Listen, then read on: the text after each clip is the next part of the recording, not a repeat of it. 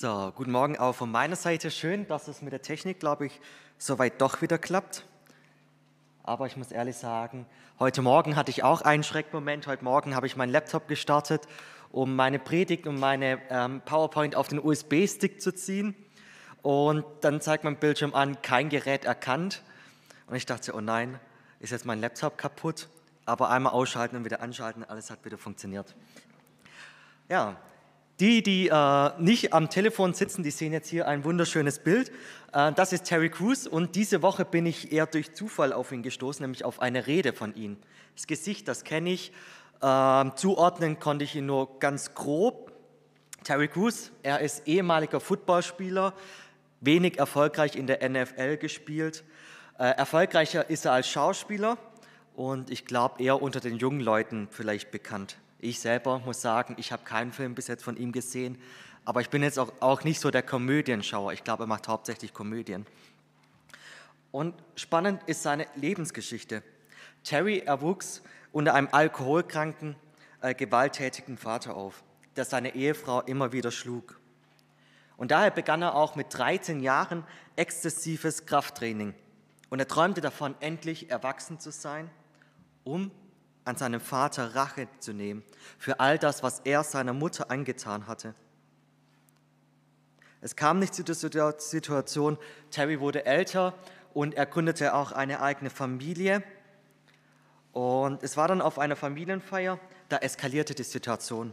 Der Vater, im Geg ähm, es, hatte, Terry hatte die Abmachung gemacht mit seinem Vater, trink bitte heute kein Alkohol.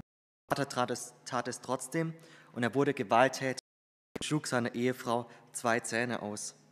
Und da war der Zeitpunkt gekommen. Terry und sein Bruder, sie schlugen ihren Vater zusammen für all das, was er all die Jahre der Familie angetan hatte. All die Wut, die sie angestaut hatte, all der Zorn entlud sich an diesem Abend.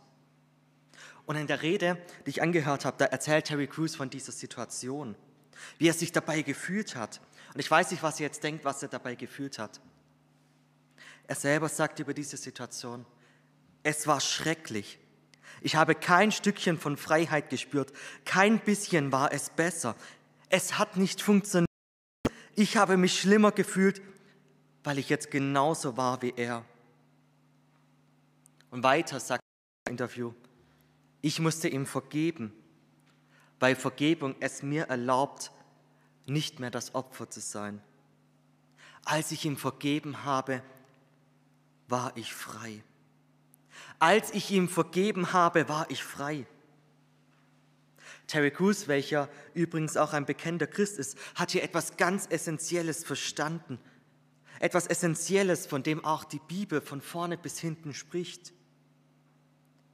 Nämlich, dass Vergebung der Schlüssel für ein freies und erfülltes Leben ist.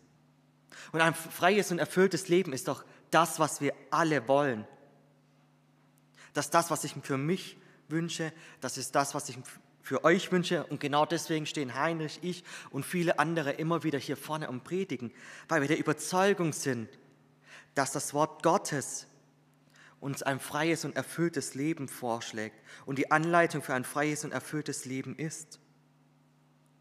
Und ein Beispiel dafür ist die Jahreslosung. Jochen hat ja schon gesagt, dass ich heute über die Jahreslosung ein zweites Mal predigen will, ein bisschen aufbauend auf den Heinrich. Die Jahreslosung, sie steht in Lukas 6 und ihr habt es sicher schon alle gehört. Seid barmherzig, seid barmherzig, wie auch euer Vater barmherzig ist. Barmherzigkeit und Vergebung, es ist nicht identisch, sie sind nicht deckungsgleich, aber Barmherzigkeit und Vergebung haben eine riesige Schnittmenge. Und ich denke, beide erfordern dieselbe Herzenseinstellung, haben dieselben Prinzipien als Grundlage und haben beide den identischen Ursprung, nämlich in der Liebe unseres himmlischen Vaters. Wir sollen barmherzig sein, wie unser himmlischer Vater barmherzig ist. Und wir sollen vergeben, wie es auch unser himmlischer Vater tut. Heinrich hat ja vor drei Wochen am Altjahresabend bereits darüber gepredigt und auch viel zum Kontext des Verses gesagt, was ich nicht wiederholen will und auch einiges an Barmherzigkeit definiert. Falls ihr da Interesse habt, da nochmal tiefer einzusteigen, das kommt nicht heute, könnt ihr gerne Heinrichs Predigt noch nachhören. Und ich war ja auch da in Heinrichs Predigt und ich saß da und Heinrich hatte dann, glaube ich, relativ gegen Ende dann aufgerufen und hat gesagt, äh, Barmherzigkeit oder, ich muss gerade überlegen, das habe ich, glaube ich, am Ende, oder habe ich das hier? Ich glaube, ich habe es vorne auf der PowerPoint. Nee, ich finde es gerade nicht. Es war ungefähr, ähm, Barmherzigkeit ist Jesus sein Lebensstil. So ungefähr war die Aussage. Und ich habe mich gefragt, Barmherzigkeit zum Lebensstil machen? Und da ging mir, ah genau hier ist die Folie, danke an die Technik. Und ich dachte mir, Barmherzigkeit als Lebensstil? Eigentlich ist es doch meistens eher so, dass es uns schwer fällt.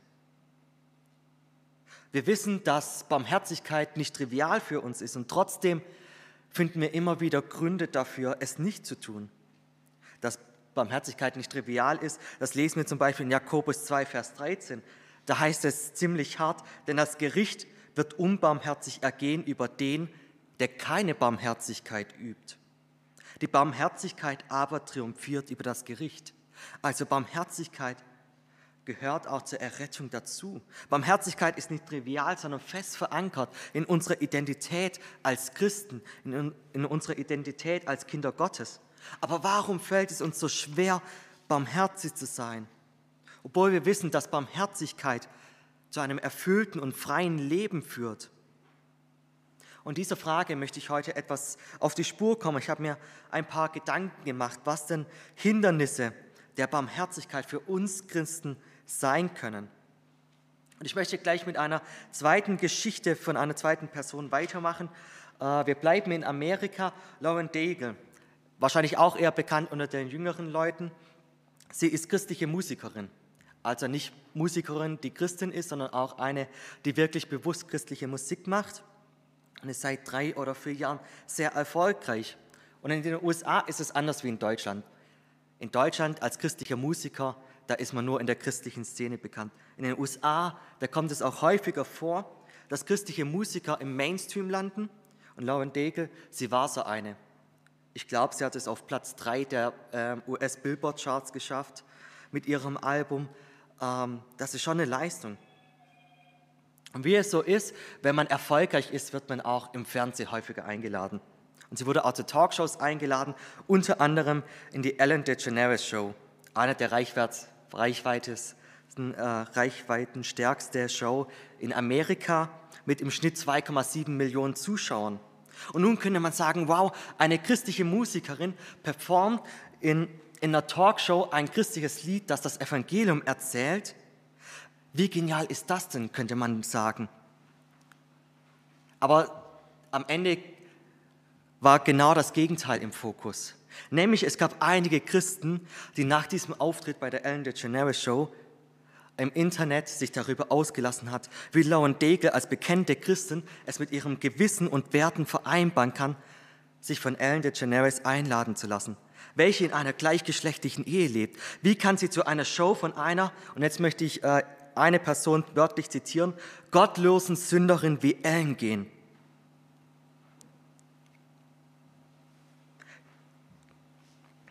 Ich möchte hier jetzt nicht über Sexualität oder Ehe sprechen. Dem Thema würde ich jetzt hier spontan gar nicht gerecht werden. Und es ist hier auch gar nicht das Problem. Ich möchte hier auch nicht über die Person Ellen DeGeneres reden weil ich an dieser Stelle das größte Problem wo sehe bei den Christen. Erinnern wir uns an die Jahreslosung. An wen sollen wir uns ein Beispiel nehmen? An Gott. Und mit was für Menschen hat sich Gott abgegeben, als er als Mensch auf die Erde kam? Wie hat man die Menschen häufig bezeichnet? Als gottlose Sünder. Jesus war es, der sich Zeit mit der stadtbekannten Ehebrecherin am Jakobsbrunnen genommen hat. Jesus war es, der regelmäßig mit den Zöllnern gefeiert hat. Und Jesus war es, der drei Jahre lang Zeit mit dem Mann verbracht hat, der für seinen Tod mitverantwortlich ist, nämlich Judas. Sogar mit so einem Mann hat Jesus drei Jahre Zeit verbracht. Und an wen sollen wir Beispiel nehmen? An Gott, eine Barmherzigkeit von Jesus. Aber ich muss sagen, ich liebe Kirchengeschichte. Weil ich finde, in der Kirchengeschichte passiert alles immer wieder. Was vor 2000 Jahren an Fehlern geschehen ist, geschieht heute auch wieder. Und es sind immer so ein paar Fehler, die sich immer wieder abwechseln. Und ich finde, aus Kirchengeschichte kann man viel lernen. Und ich finde, die Realität von 2000 Jahren Kirchengeschichte ist es leider, dass immer wieder nicht die Barmherzigkeit hochgehalten wurde, sondern was anderes. Die christlichen Werte und die Erhaltung der christlichen Werte. Wie man als Christ zu leben hat, wie man sich zu verhalten hat, wie man seine Sexualität lebt, das ist meistens das Lieblingsthema, wenn es um christliche Werte geht und so weiter. Und all diese Werte, natürlich, sie sind gut, aber sie wurden, wurden und werden immer noch missbraucht, um sie vom Menschen abzugrenzen, die nicht unserem Weltbild entsprechen, die nicht unsere Wertvorstellungen teilen, die einen anderen Glauben haben. Anstatt Barmherzigkeit zu leben und die Menschen um einen herum in den Fokus zu nehmen, wurde was gemacht? Sich abgegrenzt von der bösen und sündigen Welt. Mit denen wollen wir nichts zu tun haben. Die, die sind doch nur ein schlechter Einfluss für uns. Wir bleiben lieber unter uns. Wir treffen uns als Gemeinde, nicht nur Sonntag, sondern auch in der freien Zeit zum Hauskreis. Unsere Freunde sind die Gemeinde. Am besten hat man auch noch Arbeitskollegen, die Christen sind. Hauptsache, man ist unter sich. Doch die Bibel, sie ist eindeutig, dass wir als Christen genau zum Gegenteil berufen sind. Dass wir in diese sogenannte sündige Welt hinausgehen sollen und darin leben sollen. Ansonsten wäre Jesus sicher schon wieder lange zurückgekommen und hätte gesagt, ja, jetzt lass uns gemeinsam als Christen äh, gemeinsam im Himmel zusammen feiern. Aber Jesus ist noch nicht zurückgekommen. Und bis zu diesem Augenblick sind wir berufen, in dieser Welt unter Menschen zu sein, die nicht unseren Wertvorstellungen entsprechen.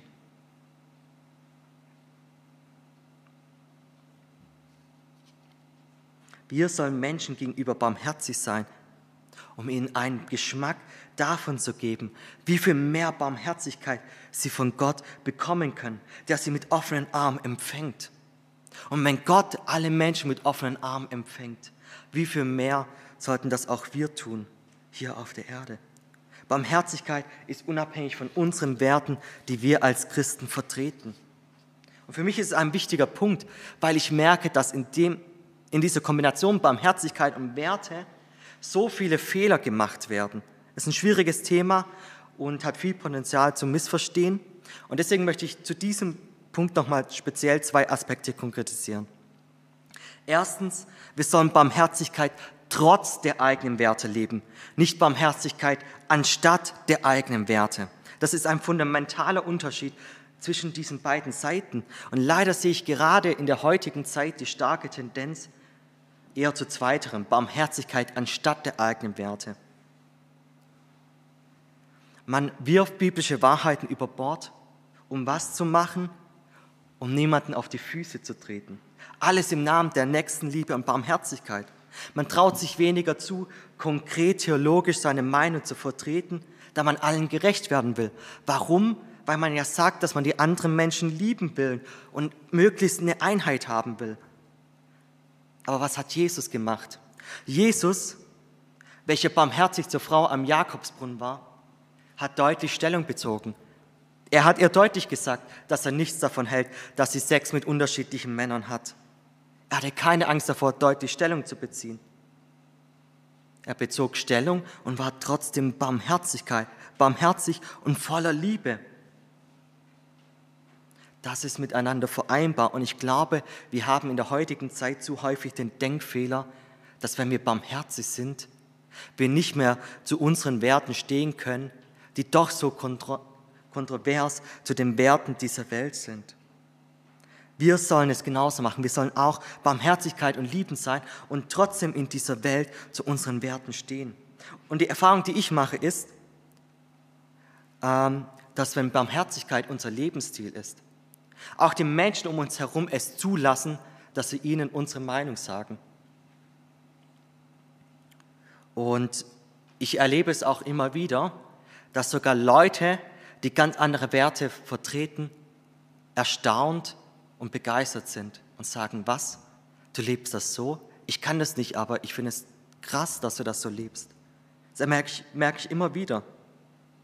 Und ich denke, wir sollten da viel mehr den Mut haben, beides zu leben. Und noch ein zweiter Punkt ist mir wichtig. Jetzt ging es ein bisschen mehr um, wie wir extern mit dem Thema Werte umgehen. Aber jetzt möchte ich auch noch intern gehen. Bei intern ist das Problem identisch. Ich denke, viele, lange Zeit auch in der Kirchengeschichte wurden die Werte höher gehalten als die Barmherzigkeit. Auch Gemeinde intern, Kirchen intern. Und ich möchte betrachten, was für Probleme das auch intern mit sich gebracht hat. Was passiert, wenn hier in der Gemeinde ganz klar kommuniziert wird, wie man zu leben hat, was richtig und falsch ist, was man zu tun und zu lassen hat, aber keine Barmherzigkeit da ist? Was wird dann passieren? Ich denke, es ist ganz klar, es wird eine Kultur des Heuchlerseins entstehen, da man Angst davor hat, die eigenen Probleme und Fehler einzugestehen man kehrt sie lieber unter dem Tisch, als die Konfrontation zu suchen.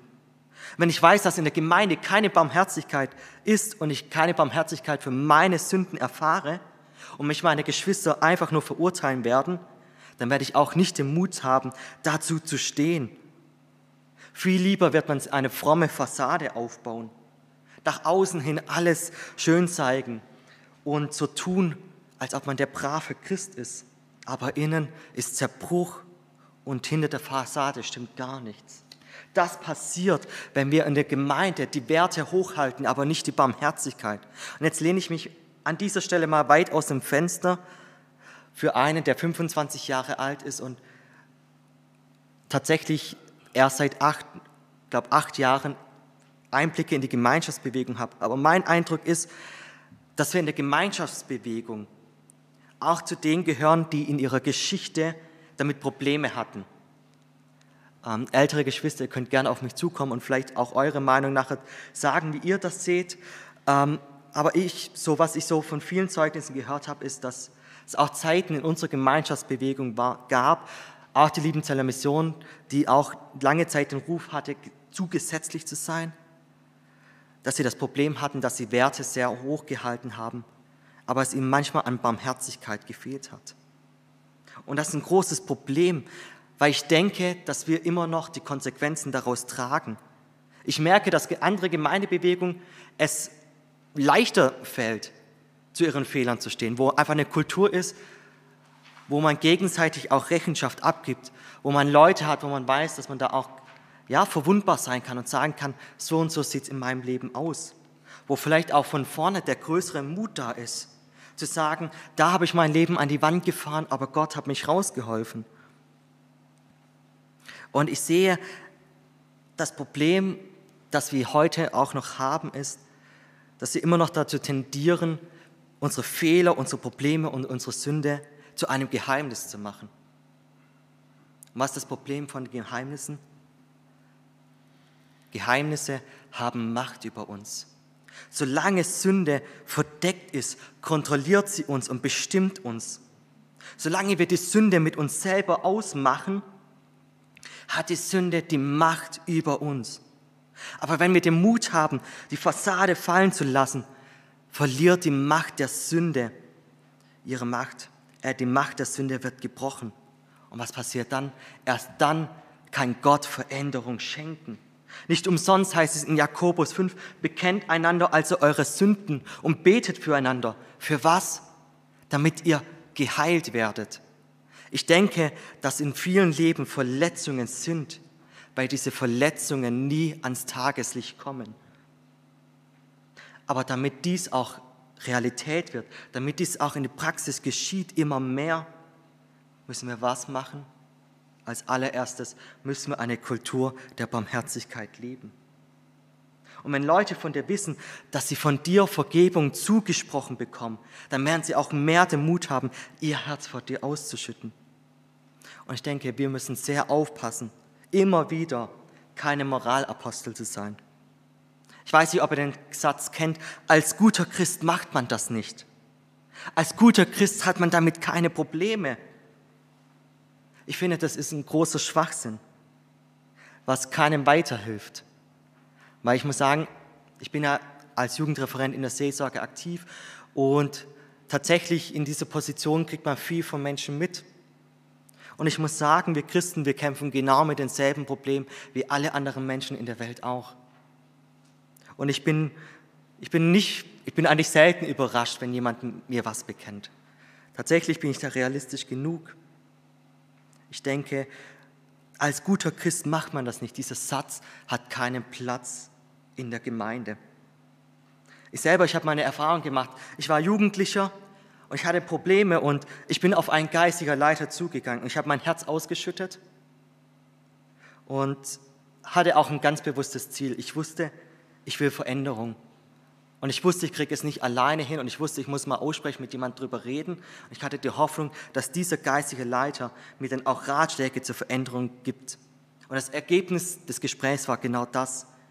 Normalerweise hat man doch als Christ keine Probleme damit. Und ihr könnt euch schon denken, wie es mir danach ging. Für mich war danach klar, auf diese Person gehe ich nicht noch einmal zu. Die Person, ich, hab, ich hatte den Mut zusammengenommen und bin auf sie zugegangen. Und was hat es mir am Ende gebracht?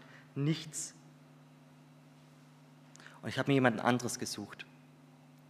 Aber leider gibt es Leute, die das einmal machen und dann Dank sagen und nicht wieder. Es gibt Leute, die sie verschließen, weil sie da auch negative Erfahrungen gemacht haben, weil sie um Rat gefragt haben und keinen Rat bekommen haben, wo sie ihre Sünde bekannt haben und dafür verurteilt wurden. Und deswegen ist es so wichtig, dass wir keine Moralapostel sind, sondern barmherzig. Unsere Aufgabe ist es nicht zu verurteilen, sondern unsere Aufgabe ist, auf die Barmherzigkeit Gottes hinzuweisen. Damit haben wir auch schon eigentlich den zweiten Punkt fertig. Genau. Barmherzigkeit ist Unabhängigkeit, ist unabhängig von Schuld und Fehlern. Konzentriere dich nicht auf die Fehler deines Gegenübers, sondern überlege dir vielmehr, wie er durch Jesus Veränderung in seinem Leben erfahren darf. Und wenn Nichtchristen auf dich zukommen mit ihren Problemen, wo erfahren sie Veränderung nicht durch weiße Ratschläge, sondern durch Jesus Christus. Veränderung geschieht immer durch Jesus Christus. Ich komme zu meinem letzten Punkt. Barmherzigkeit ist unabhängig von meinen Emotionen und Erfahrungen. Matthäus 5, da heißt es, denn wenn ihr die liebt, die euch lieben, was habt ihr für einen Lohn? Tun nicht auch die Zöllner dasselbe? Und wenn ihr nur eure Brüder grüßt, was tut ihr Besonderes? Machen es nicht auch die Zöllner ebenso? Darum sollt ihr vollkommen sein, gleich wie euer Vater im Himmel vollkommen ist. In anderen Worten auf das Thema übertragen, was haben wir davon, wenn wir nur denen gegenüber barmherzig sind, die wir mögen? Nichts. Aber in der Realität kämpfen wir doch immer wieder damit, dass wir gewisse Menschen in unserem Leben haben, die uns nicht passen, die uns vielleicht verletzt haben, die charakterlich für uns unangenehm sind und wo wir sagen, nee, dann mach lieber einen Bogen drumherum und ähm, ja.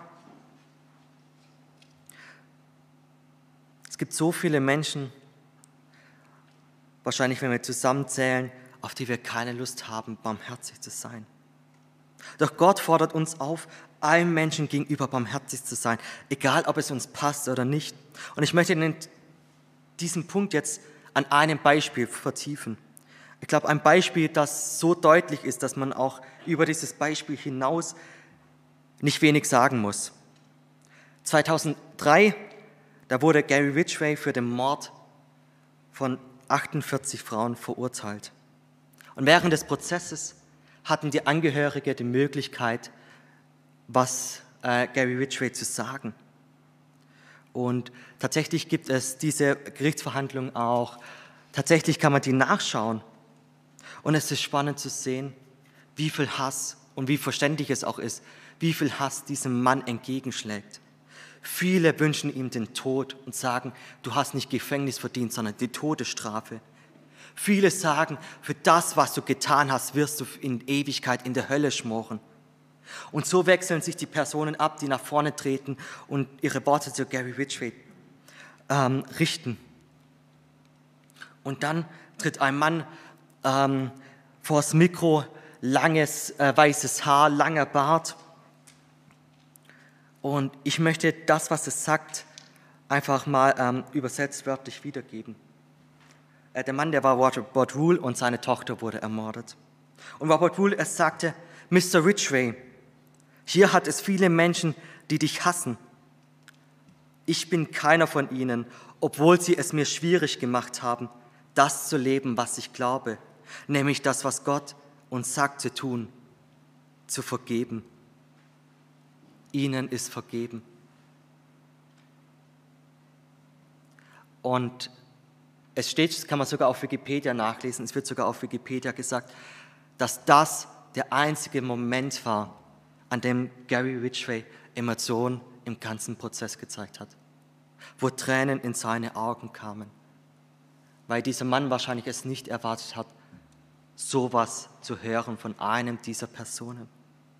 Und die Frage, die für mich aufkommt, wie ist es möglich, dass ein Mensch so barmherzig sein kann, dass man dem Mörder seiner Tochter sagen kann, ihnen ist vergeben. Ich denke, das ist nur möglich, wenn man die Barmherzigkeit Gottes im eigenen Leben erfahren hat und die Freiheit, die diese Barmherzigkeit mit sich bringt und diese Erfüllung, die diese Vergebung mit sich bringt.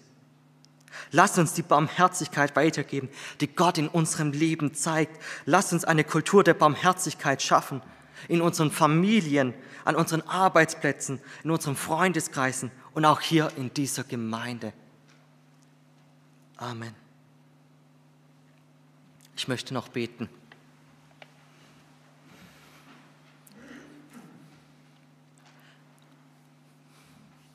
Himmlischer Vater, manchmal haben wir das Gefühl, dass du uns zu Unmöglichem aufrufst, wenn wir von dieser kompromisslosen Vergebungsbereitschaft und Barmherzigkeit in der Bibel lesen, die wir doch immer wieder zeigen sollen. Aber es war auch ein Ding der Unmöglichkeit, dass wir zu dir kommen dürfen vor dich und deine Kinder sein dürfen, doch du hast es möglich gemacht, indem du für uns gestorben bist. Und weil du für uns gestorben bist, kannst du auch die Unmöglichkeit möglich machen, dass wir ja, bedingungslose Barmherzigkeit leben. Und ich wünsche es mir, dass wir darin auch immer wieder wachsen und wir wissen, denke ich, gut genug, dass wir da noch weit davon entfernt sind, jeder Einzelne, mich eingeschlossen. Und ich bitte dich, dass wir aus deiner Liebe heraus barmherzig sein können dass wir die Menschen anfangen zu sehen, wie du sie siehst, nämlich als deine geliebten Kinder, Herr. Öffne du uns die Augen, öffne du unsere Herzen und das kannst nur du tun. Amen.